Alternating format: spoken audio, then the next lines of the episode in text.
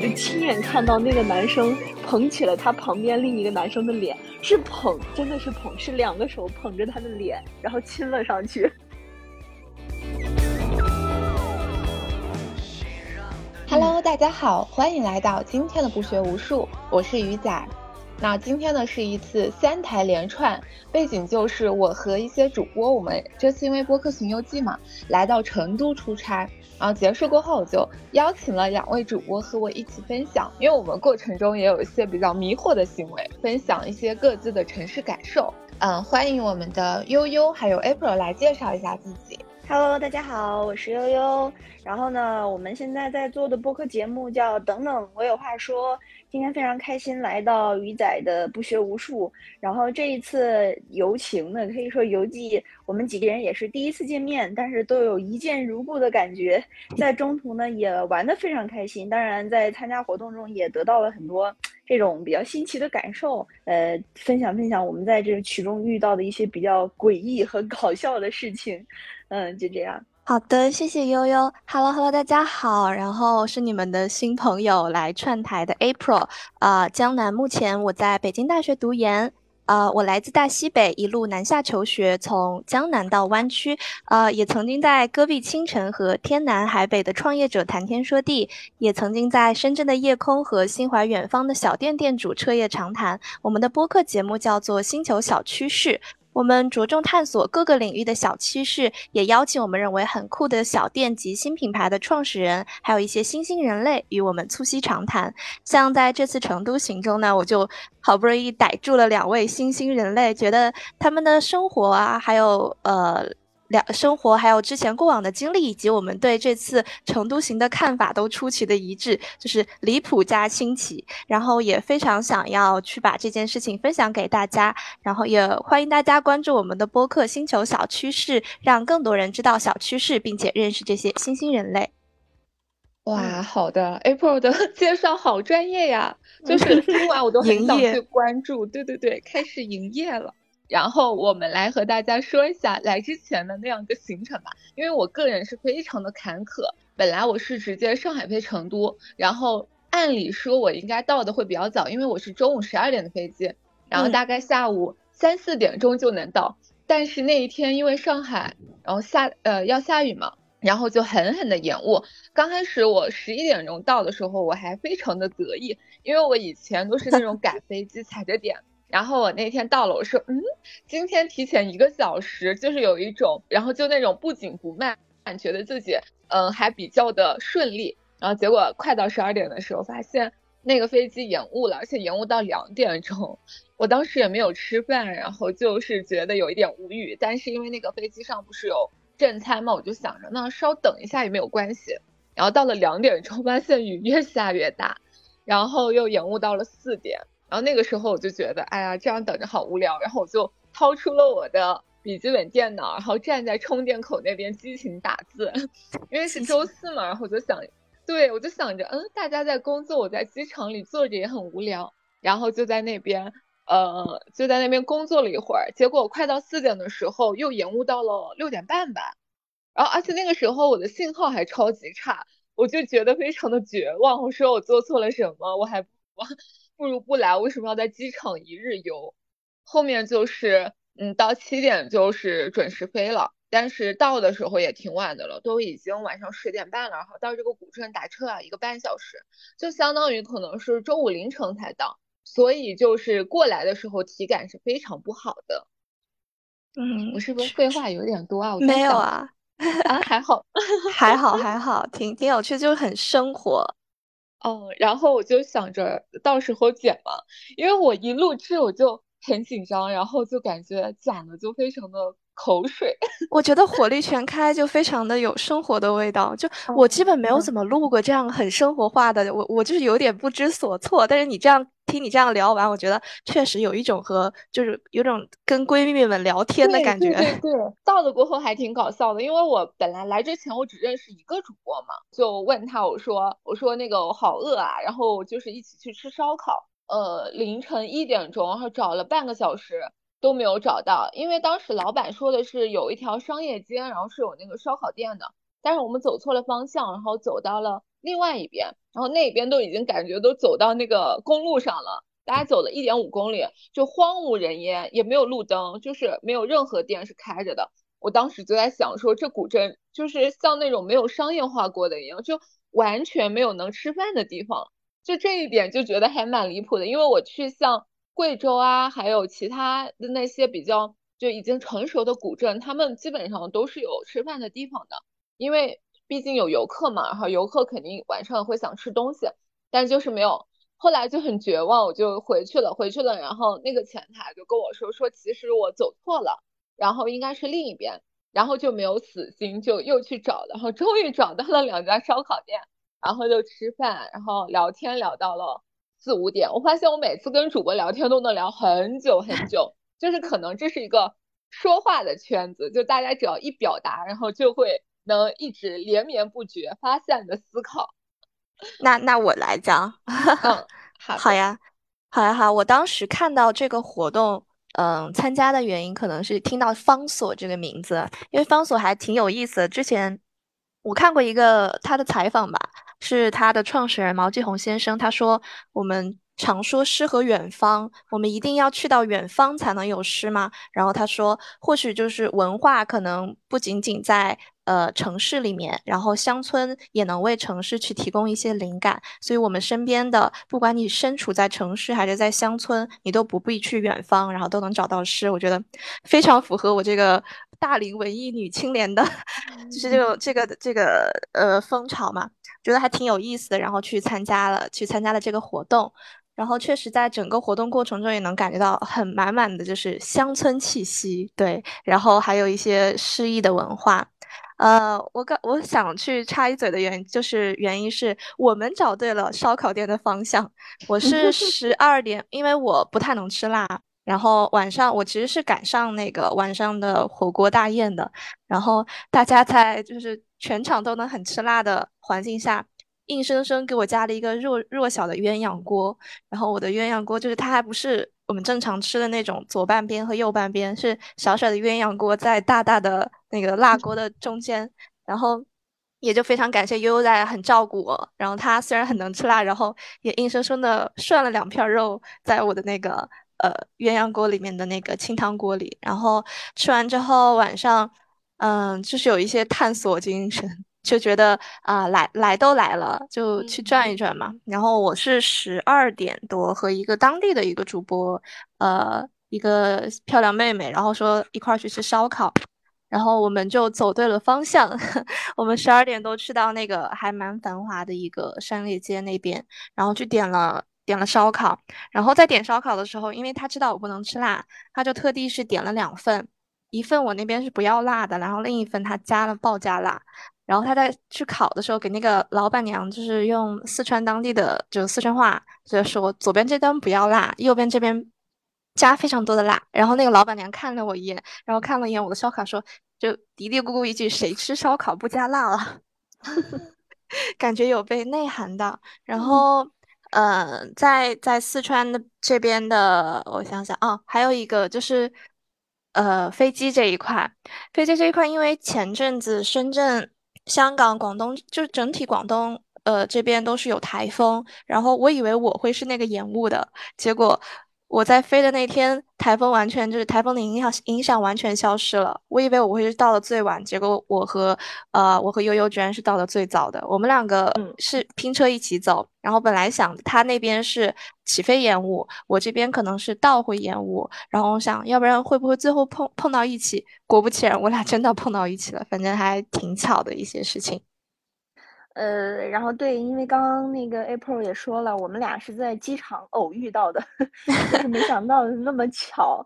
然后我其实对 April 有一些印象，就是刚开始的时候，那个主办方联系我们说让我们俩可以一起走嘛，因为机场比较远，比较危险，说两个女生会安全一点。然后 April 来找我聊天的时候，我就觉得哇。现在的小朋友也太谦虚、太有礼貌了吧？因为 Pro 都是一口一个姐姐，然后我我有什么跟你学习的，我就觉得大家太谦虚了。然后见面之后发现其实是个北大的大学霸，就是狠狠的被被这个被学历碾压到了。然后其实我是对大家主播们的印象比较深，就是因为我是第一次参加这样主播巡游的活动，所以对模式啊、参加的主播是什么类型啊都不太清楚。然后我们在到达之后，然后就发现，嗯，我们的年龄段有很大的跨越，就是我们这次有有几位主播，呃，哎，在我印象中，我觉得我们是可以提那个其他人的名字的吧？啊，可以提，可以提，我觉得无所谓啦。嗯嗯，好。就是在我的印象中，我觉得可能做播客的应该都是呃年轻年年纪非常小的，就是大家呃比较闲又比较有时间，然后又比较感兴趣对这方面，然后可能会一起做一些比较有意思的东西。但是我发现到了之后，有很多跟我们年龄跨度看着比较大的，比如说有一个老姜，然后他是一个记者，然后他专门讲那些比较悬疑的故事，然后我也发现太厉害了。然后还有八年级，对这个。大家可能之前上过这个鱼仔的节目，大家比较了解。然后就是这些，些发现真的都是我们的大哥，然后他们也在跟我们做同一件事情，我就觉得很神奇。然后我也在跟 April 说，我说哇，我们年龄跨度这么大的吗？然后后来我们一起去吃火锅的时候。然后就大家都在挨个自我介绍，分享自己做播客的初心，包括大家呃主业是什么。然后我就发现，就让我还挺挺震撼的，就是你像 April，他是北大的研究生，然后他们在做的这个播客也是商财类的嘛。我觉得 太厉害了，就是可以在自己上学的时候就找到自己跟自己学业所相关的这种发散性的这种行业去做，我觉得非常好，就是 狠狠的羡慕住了。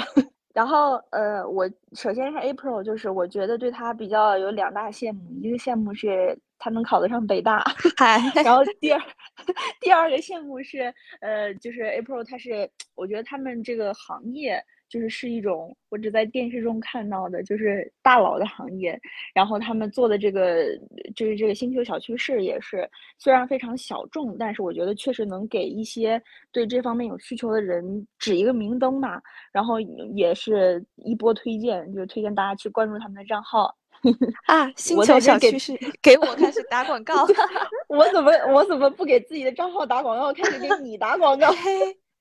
哎，但是我真的很期待，就是 April，就是之后工作，然后再来返场跟我们分享金融圈的八卦。因为我昨天早上听了两个小时，他们就是在说金融圈的，就是渣男巴拉巴拉，然后我就觉得好有意思啊，因为这好有意思。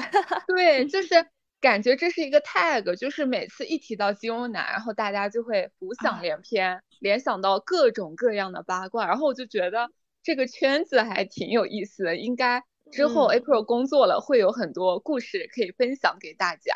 好的，下下时候就直接开一个专栏，然后就是 付费专栏。大家想了解想了解金融圈吗？嗯，活动过后，我们三个人不是打一辆车嘛，后面就开始到这次成都之旅的正题。好，真的这有非常多的要讲了。对的，然后回程也是我们三个人，然后本来打车想着就是。嗯，到春熙路嘛，然后大概一个半小时就可以了。然后没有想到第一辆车打的非常之慢，就是离我一公里的时候，那个车就停在那儿了，就完全不动。我当时还跟就是 April 说，我说这个车怎么了？为什么迟迟不动？要不换一辆吧？然后后面就是重新打了一辆，然后他就秒到，秒到。然后那个司机还很困惑，说，嗯，为什么要打我？当时想，那你倒是拒绝啊。然后结果刚上车，他就说。嗯，他想去那个刘彩文的故居，还问我们认识吗？然后我们就有一点懵，因为，嗯，这个好像是一个四川的名人，但他是那种民间的反派，所以就也不太清楚他的那个生平，还有他的一些事迹，就想着啊，无所谓，反正也就一公里嘛。那既然司机很想去，那就去好了。然后他就，呃，没有去我们的那个目的地，而是带着我们导航去了那个刘彩文故居，而且那边还有什么刘氏庄园博物馆。但因为应该都是需要验票的，所以就只能在外面浅浅的看了一眼。而司机其实中间屡次问我们说，我们就应该去那个博物馆，但是因为我们要就是急着回城区嘛，所以就没有去。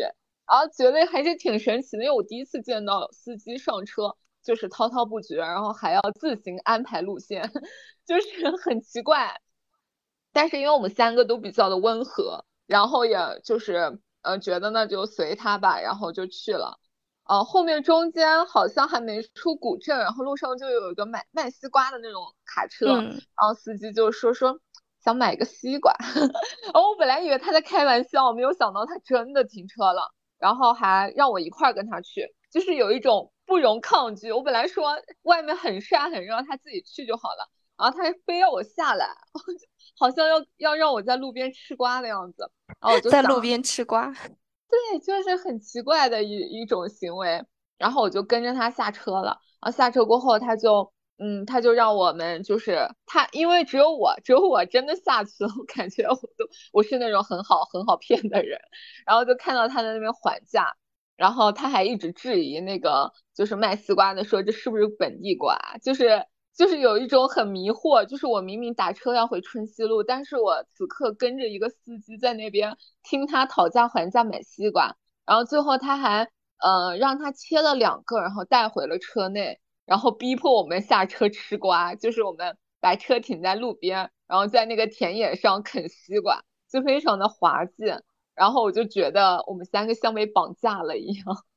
确实是能感觉到，就是非常的热情，然后也就是他很单纯，然后就像也没有什么坏心眼，然后就是啊，大家一起来玩啊啊，大家是就是好不容易，他应该也没有来过这么偏的地方，然后他有一种好像是找了几个旅游搭子，然后 然后然后那个司机人也就非常的热情，然后全程一直在说，然后就是一定是一个艺人，然后在疯狂的主导我们的旅行，然后觉得也。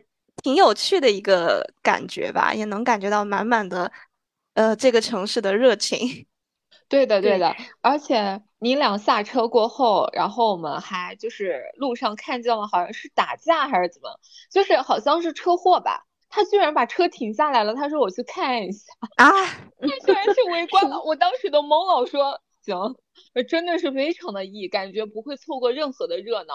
因为我本来以为他就会探头看一眼，他居然以为下去看，然后我都很震惊。我说我什么时候才能到呀？笑死，这个真的去看就是那种啊，这里有个热闹，那么那我让我先去凑一凑了，我去看一眼。确实，真的走了很久。我觉得那天我们坐的那个车要比我们从机场去大邑县还要久，就是走了很久很久，然后一直到不了，就是中间。买买完西瓜，让我们站在树下，完，然后我啃着那个西瓜，然后我看着我面前有一个卖麻鸭的地方，然后放了一个大桶，这个桶上面是称那个麻鸭的重量的，然后站在树下，在成都的某个小乡村，然后啃着西瓜，我当时就觉得我在干什么？我在哪儿？我是谁？我在哪儿？对，所以后来上车之后，我就想。因为我是一个是，我是一个异性人格，所以我非常喜欢搭别人的话，就是只要别人跟我说话，我就能给他搭到他说不下去。然后直到后来，对后面我回回到车里之后，我就想这次我一定要把嘴闭上，我不要跟他说话了，让他快点开车。对，让他快点开车，就已经给我都整害怕了，你知道吗？哎呦，太神奇了！我觉得悠悠真的超会搭话，就是 毕竟是讲过脱口秀的，真的特别幽默。当时在前面确实是都能搭在一起，然后就是悠悠一直在跟他聊天，然后吃完瓜回去之后，悠悠就是那个表情包拉上被子，我睡了，你们先聊下线，不要打扰我。哎，我就觉得那个师傅太可爱了，就是你只要跟他不停的打开话匣，他可能跟能可以把这个车开到七八个小时吧，真的真的是无限延长。而且悠悠去就是上厕所的时候，师傅还说我们把悠悠丢了吧，我们走了。什么？我都不知道。那我们会投诉你。然后他说那没关系，他说谁让悠悠不去刘刘彩文的故居上，非要在路上？什么？行，现在连上厕所都要支配我是吧？后来我们到了之后，然后就下了车之后，因为我们跟鱼仔不是同一个目的地嘛，然后我跟那个 April，我们下了车之后，April 找的第一个地方是什么？你知道吗？鱼仔，你猜一下。啊，那那说明很奇怪，因为我本来想的是找的应该是春熙路上那种吃的，就比如说兔头或者蛋烘糕的。给你一个提示，就是他他他的这个不能吃辣的人设。甜皮鸭。他他第一个找的是药店，你知道吗？哇，真的，作为一个不太吃辣的人。对，但是我就是属于那种又菜又爱玩。我其实来之前，我朋友也跟我说，就说你要不要就是抱着那份红糖糍粑猛啃？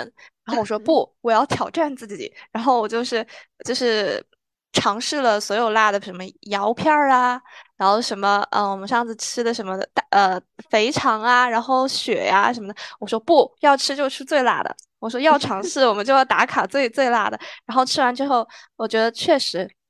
确实很爽，也就喝了那么五六七杯为一吧，然后，然后确实受不了，确实就是嘴又觉得好像我可以了，我已经 OK 了，但就是胃可能就太久没有吃这种很辣的东西，有点。受不太了，然后我就害怕又是去飞机上会不会不舒服，然后下车直奔药店，然后 刘悠悠一个人在那边狂笑。对，所以就是我们周五中午吃饭的时候，然后我还在感叹说：“哇，天呐，怎么全都是辣的？”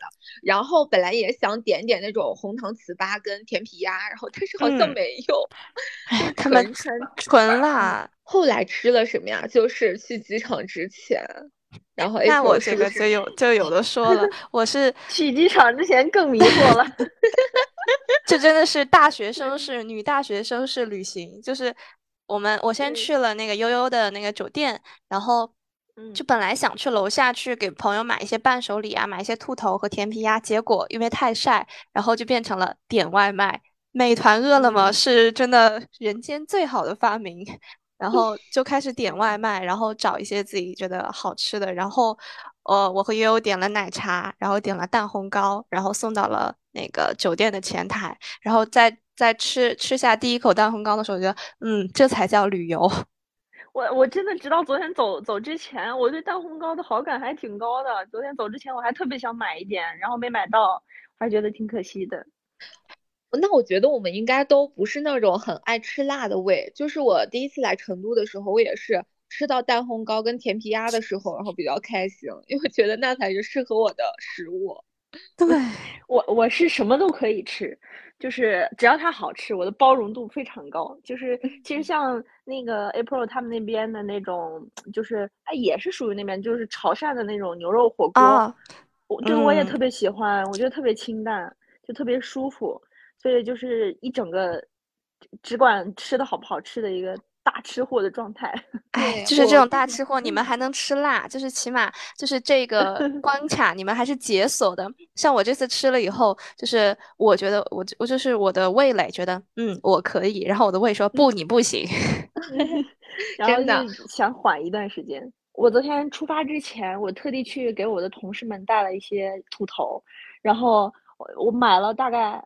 二十个吧，有，就特别沉，然后从一早上提到了上飞机，我就觉得太，原来给别人带东西也这么辛苦，所以还是觉得 April 前一天晚上那个非常机智，就是我们俩从网上找了一个甜水鸭的那个甜皮鸭的那个店家的电话，然后我们加他的微信，然后他从微信上直接给我们发，我们甚至都没有见见到那个甜皮鸭是什么样的。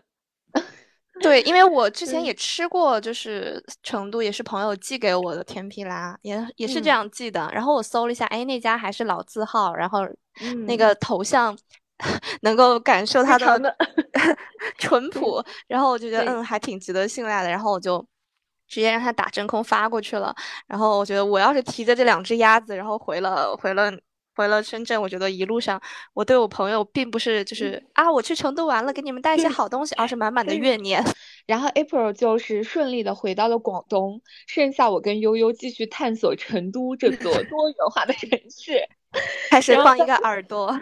那个时候好像是饭点，就楼下全是人，就是再现各个城市需要排队的场景。然后听我成都的朋友说说。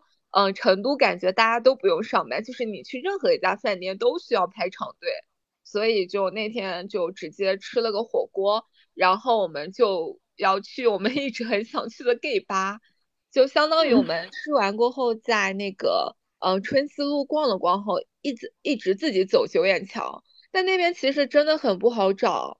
我刚开始以为兰桂坊它是一家酒吧，但其实它是一个相当于街区吧，酒吧街，对，酒吧街。然后悠悠可以分享你的心路历程。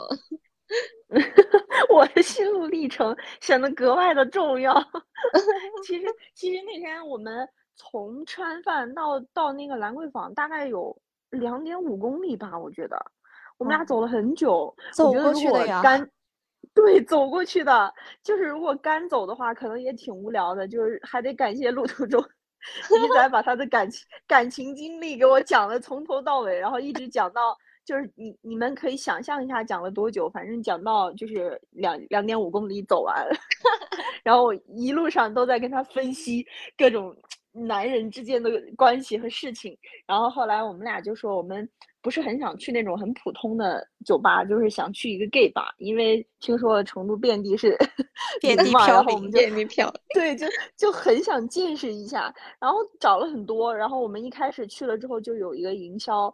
就迎着面跟着我们俩，然后我就跟他聊了一路，又开始跟他瞎聊，然后他就问我们想去什么，我说我们就是想去 gay 吧，想看 gay，然后他说那有什么好看的，然后他就特别惊讶，因为我们两个女生，然后他后面说这边的 gay 吧都关门了，就是说已经都没有了，后来我们俩就从网上找找了一个类似那种。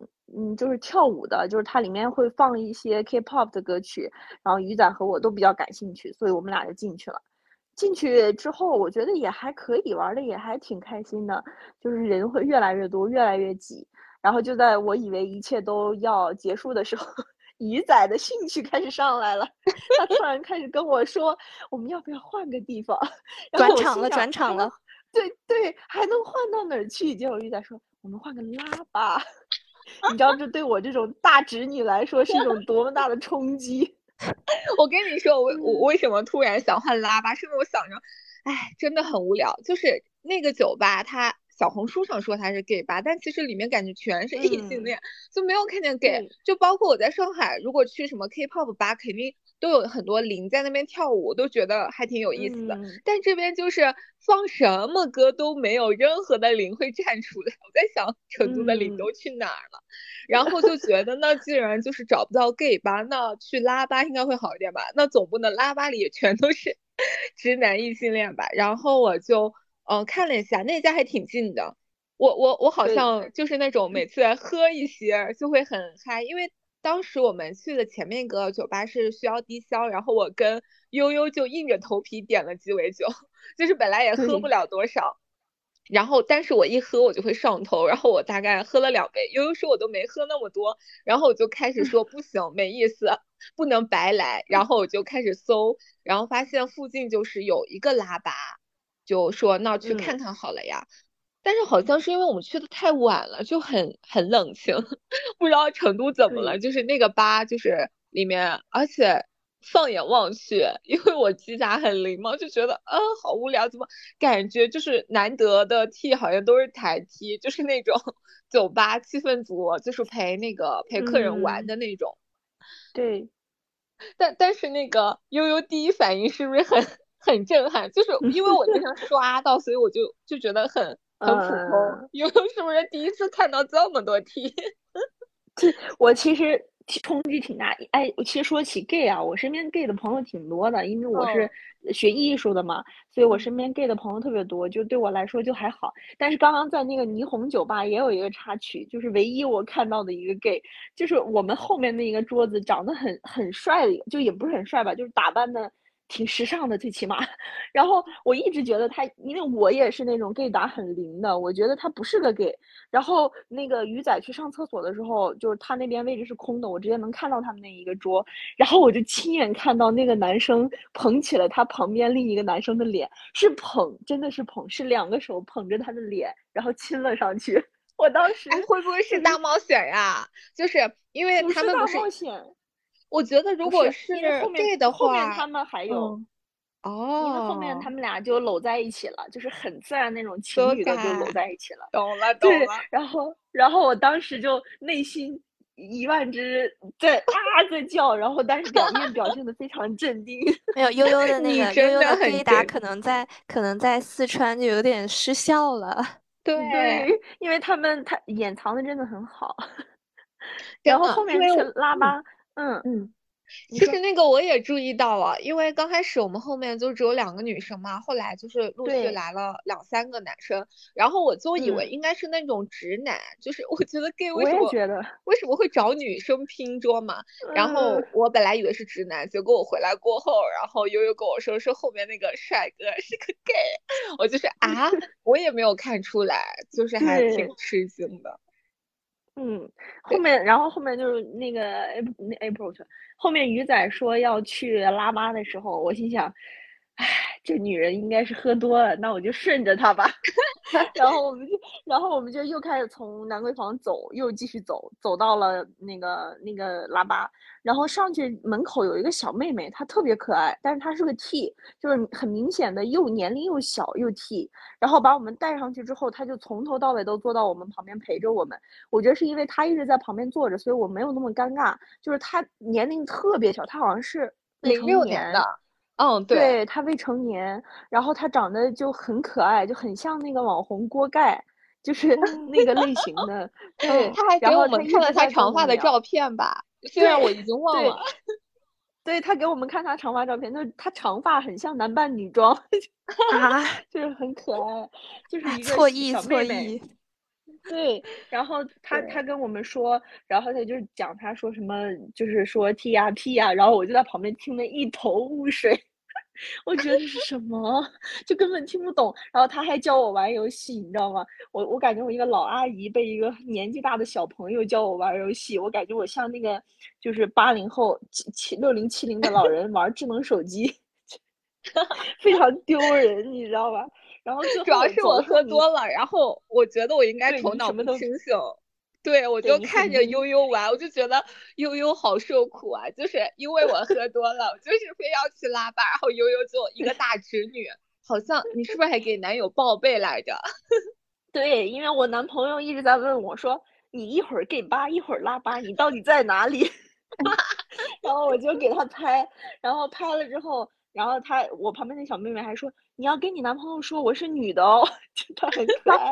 好可爱啊！可爱呀！嗯，对。然后你应该还不知道，就是最后我们要走的时候，因为其实我们没有花多少钱，大概就不到两百块吧，是吧？嗯。因为是鱼仔请客了，对。然后我就觉得他那个小朋友一直在陪我们，然后我还加了他的微信，特地给他发了一个红包。你应该也不知道，我给他发了五十几块吧，我记得我。然后我就跟他说：“我说你一直在陪我们，也没有什么提成什么的。”然后他就开始跟我们说，说他刚来这边三天还是四天，说现在他也没有什么。提成，然后说我们是他接到的第三桌客人，好像。然后我觉得他真的很单纯，一个小朋友。然后我一直在跟他说：“我说你要好好学习，你要通过 学习改变你的人生。”就开始给人家上课，你知道？哇！就甚至就甚至最后他回去之后，他把我的钱领了之后，我跟他他还给我发，他说：“谢谢姐姐。”我说：“不用客气，你一定要好好学习，好好学习。”感觉真的感觉有一种。母爱泛滥的感觉，对 对，就一看怎么看都是个直女，甚至还带一点母性光辉。对 对，真的，因为那个那个小 T 就是感觉很可爱，然后可能因为各种原因出来打工吧，然后对，我我当时其实知道他年纪，我也挺感慨的，就觉得这么小还未成年，然后对就要。来酒吧，而且他真的是那种很有服务意识，就是完全对。就是你也看不出他的情绪，但是觉得他很真诚，因为他一口一个姐姐，对，他特别，他一点都不像就是那些营销，就是很明显过来跟你客套几句，然后想让你更多的消费，然后他就一直在劝我们，他说姐姐你们已经喝第二场了，你们喝不下你们就不要再喝了，就少点一点，把这点喝完就可以了，就是 特别真诚，你知道吗？对，所以我觉得他还是我在成都遇到的让我还觉得挺可爱的人。对的，不过就是本来我以为会有什么帅哥，他们说让什么，他他好像后面是不是说要让他们的管理过来，然后结果感觉跟他长得差不多，什么鬼啊？对，我觉得还没有他可爱呢。对呀，太搞笑。然后我们旁边那桌好像是有好好几个金发的 T 吧，我就觉得就是那种很熟练的台 T。对，特别特别，就是我当时看他们，我就很恍惚。就是与那个 April 可以想象一下，就是当时他们那个一一桌大概有十几个，全都是 T，是吧？嗯，也不是 T，全是 T 吧，就有 P，然后就是中间有一个 C 位的金发 T。哦，他穿了一个，穿了一个应该是 Burberry 还是什么，我记不清了。穿了一个衬衫，然后坐在正中间，然后他旁边的 P 都在跟他玩游戏，然后都在敬酒什么的。我当时觉得真的很恍惚，很像电视里的情节，就是我没有去过这种地方 我觉得特别割裂。然后我昨天晚上还纠结了好久，就是因为你知道，除了这个阿莫吧，然后蜂王应该是成都最火的拉巴，因为它全国连锁嘛。就是那天那个 T 好像跟我们说了，说蜂王好像更火一点。然后我昨天一直在纠结，我要不要要不要去蜂王开开眼？在纠结。对，然后我昨天白天不是跟我学姐一起看展，然后后面就六点钟分开的嘛，我就特别想找个人陪我去蜂王。后来想了想，好像没有什么人，就要么是侄女。然后大部分朋友都在上海嘛，然后就死了心，然后去采耳了，非常养生的，然后回来睡觉。对我走那天，我走那天中午还去了一家洗头发的店，我觉得成都人真的很会享受，就是他们这些采耳啊、按摩啊、洗头发真的特别舒服，而且很便宜，所以就在这方面体验感还挺好的。我觉得我们可以让，因为我们俩一直在说我们俩 后面的一些。这种行程，我们可以接下来让那个 April 说说他对成都的感受。对的，哎呀，错意啊！我觉得我错意了。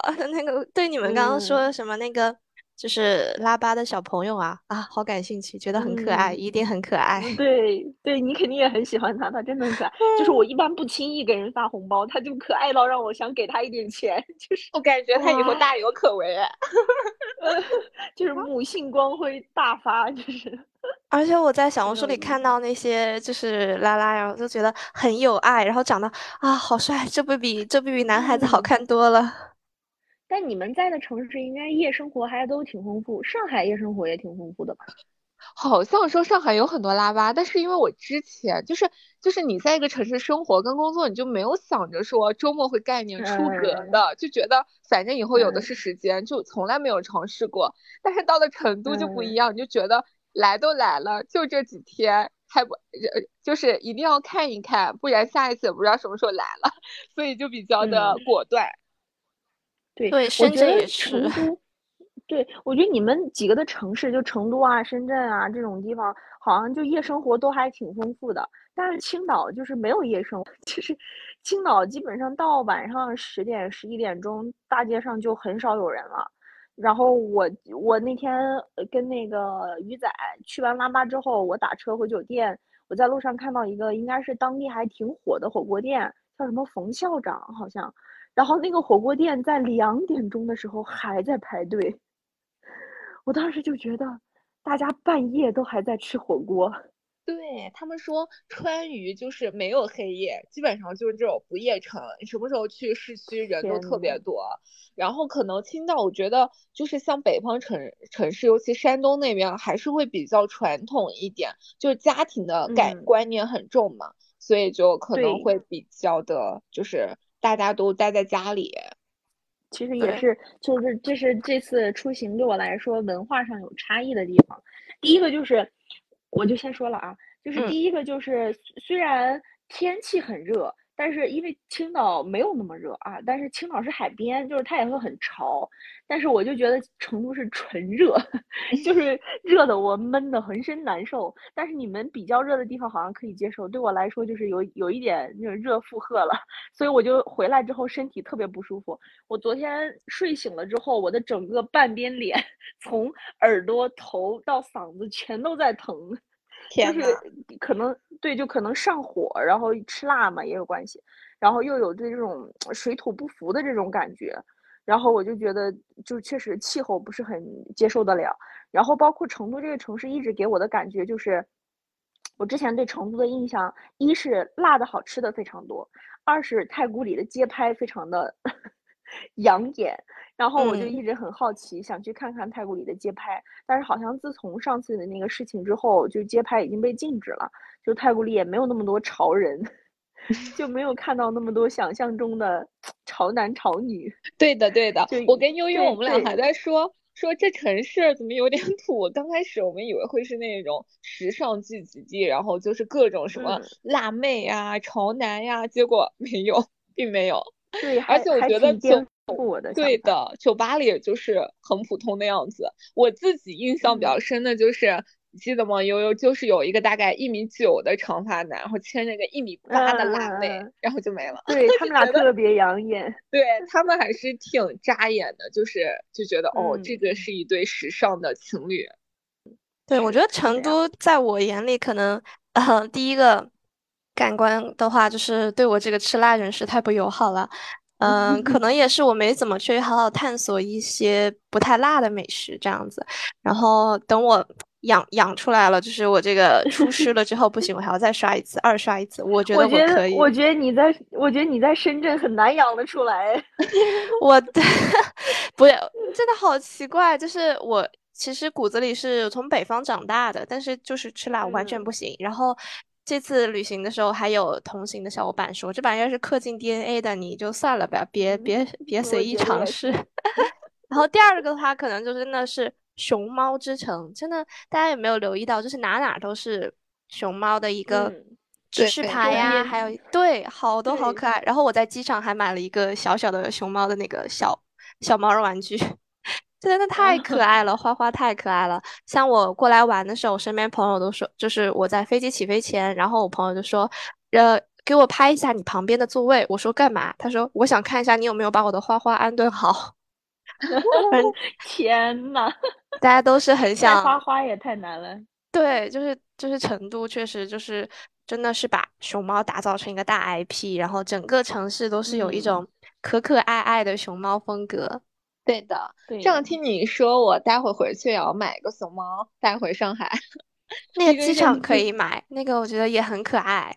好耶，我因为这一次就是我们都没有去周边的城市玩嘛，就想着以后如果时间长二刷的时候可以去那种都江堰呀、乐山，因为好像这些地方都还比较近，就很适合一日游。然后还有青城山什么的，我听他们说，就昨天给我按摩的那个大姐，她就说说很多人过来，然后也会呃去一下青城山呀，去一下都江堰啊，然后就不会在成都市区就是待很久啊。但是我们确实旅行的时间有一点短，等以后自己有机会的话，就周边玩一圈，可能能对四川整个省都有一些新的体验。